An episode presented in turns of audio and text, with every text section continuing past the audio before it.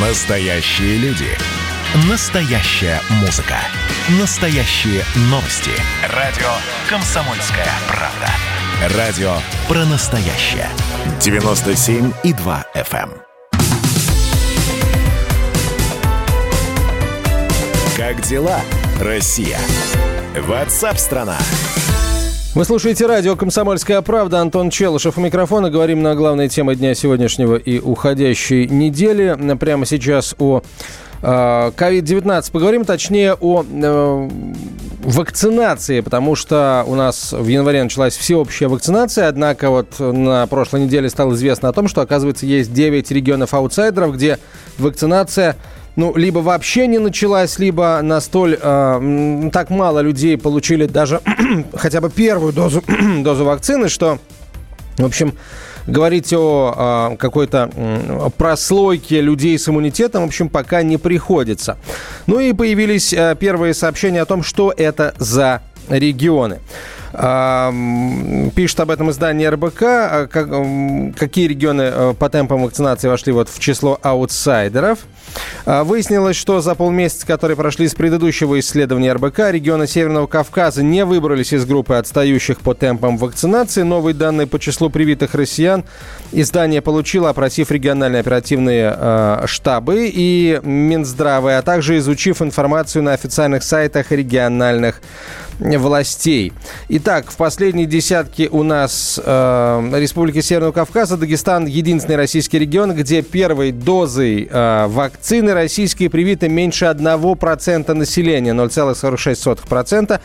Менее 2% вакцинированы в Республике Северная Осетия, 1,79%. Э, в Чеченской Республике 1,69%. В Карачаево-Черкесии 1,59%. В Кабардино-Балкарии чуть больше процента. И в Республике Ингушетия чуть больше 2% населения. А что касается регионов-лидеров э, по числу тех, где э, жителям была введена хотя бы одна доза вакцины, то на первом месте у нас Магаданская область, 9% населения, Сахалинская область 6%, Чукотский автономный, Чукотский автономный округ 6%, а, далее Москва 5,5%, Белгородская область 5,37% и Якутия 5,25%. Понятно, что надо а, отдавать себе отчет в том, что в разных регионах проживает разное э, жителей. И вот эти вот московские 5,5% действительно это довольно серьезный показатель. Более того, появились на прошлой неделе несколько сообщений о том, что Москва фактически, ну, едва ли не единственный э, мегаполис европейский, который победил, э, победил э, пандемию коронавируса. А, в Департаменте здравоохранения Москвы рассказали о темпах вакцинации от COVID-19. Э, жительницы столицы чуть больше, чуть чаще прививаются от коронавируса, чем мужчины. С 5 декабря прошлого года число привившихся по гендерному признаку поделилось почти поровну. 52% женщин, 48% мужчин. На прямую связь со студией выходит врач-аллерголог-иммунолог Владимир Болибок. Владимир Анатольевич, здравствуйте. Здравствуйте. Вот а как нужно относиться к... Вообще, это тревожные цифры, да, согласно которым где-то число привившихся там несколько сотен тысяч, как в Москве, там свыше 700 тысяч человек, а где-то, ну, какие-то сотни, получается, да, или тысячи. А, тревожны ли это цифры, учитывая то, что границы между регионами открыты, и люди а, и, э, между регионами путешествуют? Вот стоит ли опасаться того, что а, люди из регионов, где прививок почти никто не получает, а, приедут в другие регионы и, в общем, кого-то заразят или заразятся сами? Здесь нужно учитывать обязательно еще такой показатель, как заболеваемость э, самим ковидом. Э, как мы помним, летом 2020 года характеризовалась резкой вспышкой э, заболеваемости на Северном Кавказе. Э, там чуть ли не бунты были по этому поводу. Или наоборот, бунты были из-за того, что вводили ограничения, люди не хотели никаких ограничений, но была очень высокая заболеваемость. И здесь надо делать поправку еще на заявление наших властей о том, что прививаться в первую очередь нужно тем, кто не переболел ковидом, у кого нет антител. Вот, э, поэтому картина, она получается такая очень-очень-очень неоднозначная. Вот, и говорить о том, что вот какие-то регионы именно отстающие, но, может быть, у них высокая заболеваемость была, и у них очень большой процент населения уже антитела имеет. А, вы, вы согласны с тем, что Москва это такой э, европейский лидер по борьбе с пандемией? Москва, по сути, пандемию победила.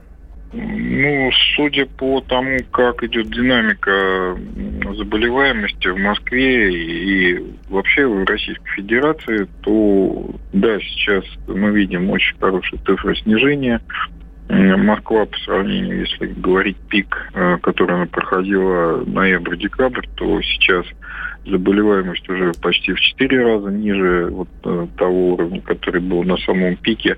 Но заболеваемость сейчас соответствует весне 2020 года, то есть майским цифрам.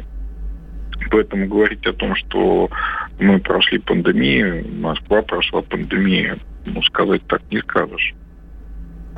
Так, э, хорошо. Вот э, еще вопрос, э, он касается теперь аллергии. У нас начинается аль- сезон аллергий, сезон полинозов. Вот уже люди, у которых есть аллергия на осину, начали, так сказать, чувствовать, испытывать знакомые ощущения.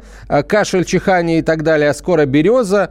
Не осина, простите, а ольха. Какая осина, господи? Да. Ольха, ольха, да. Ольха, потом береза, лещина осина и так... На осину тоже бывает, да? Вот. Ну, я...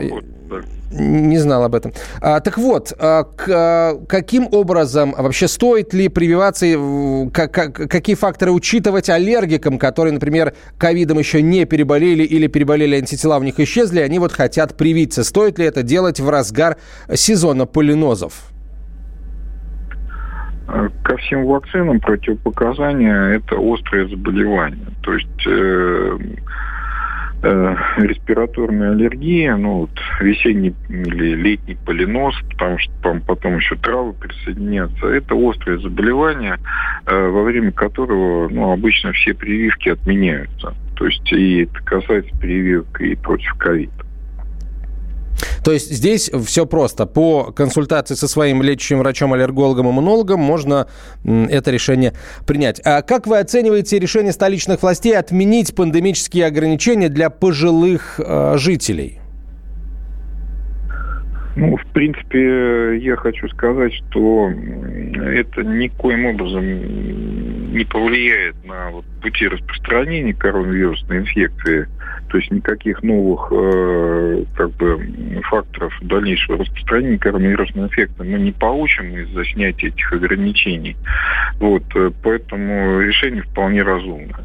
Ну и с учетом того, что заболеваемость падает, а иммунная прослойка растет, э, вполне можно было, конечно, эти ограничения снять. Опять же, вот э, Москва очень мягко это делает. То есть если человек э, все-таки в группе риска старше 65 и считает, что для него существует угроза или заболеть, или при заболевании там получить достаточно тяжелое осложнение, то он имеет право продолжать находиться на больничном листе, продлить себе больничный лист.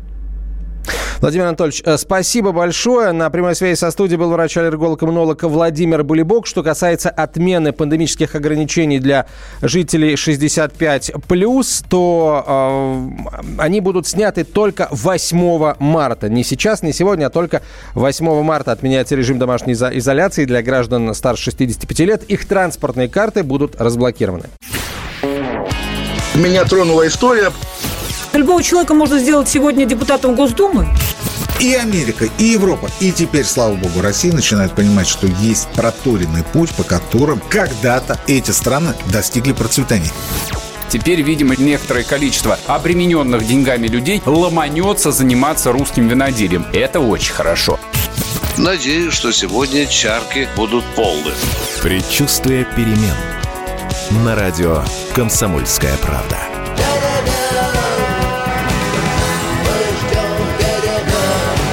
За все хорошее против всего плохого.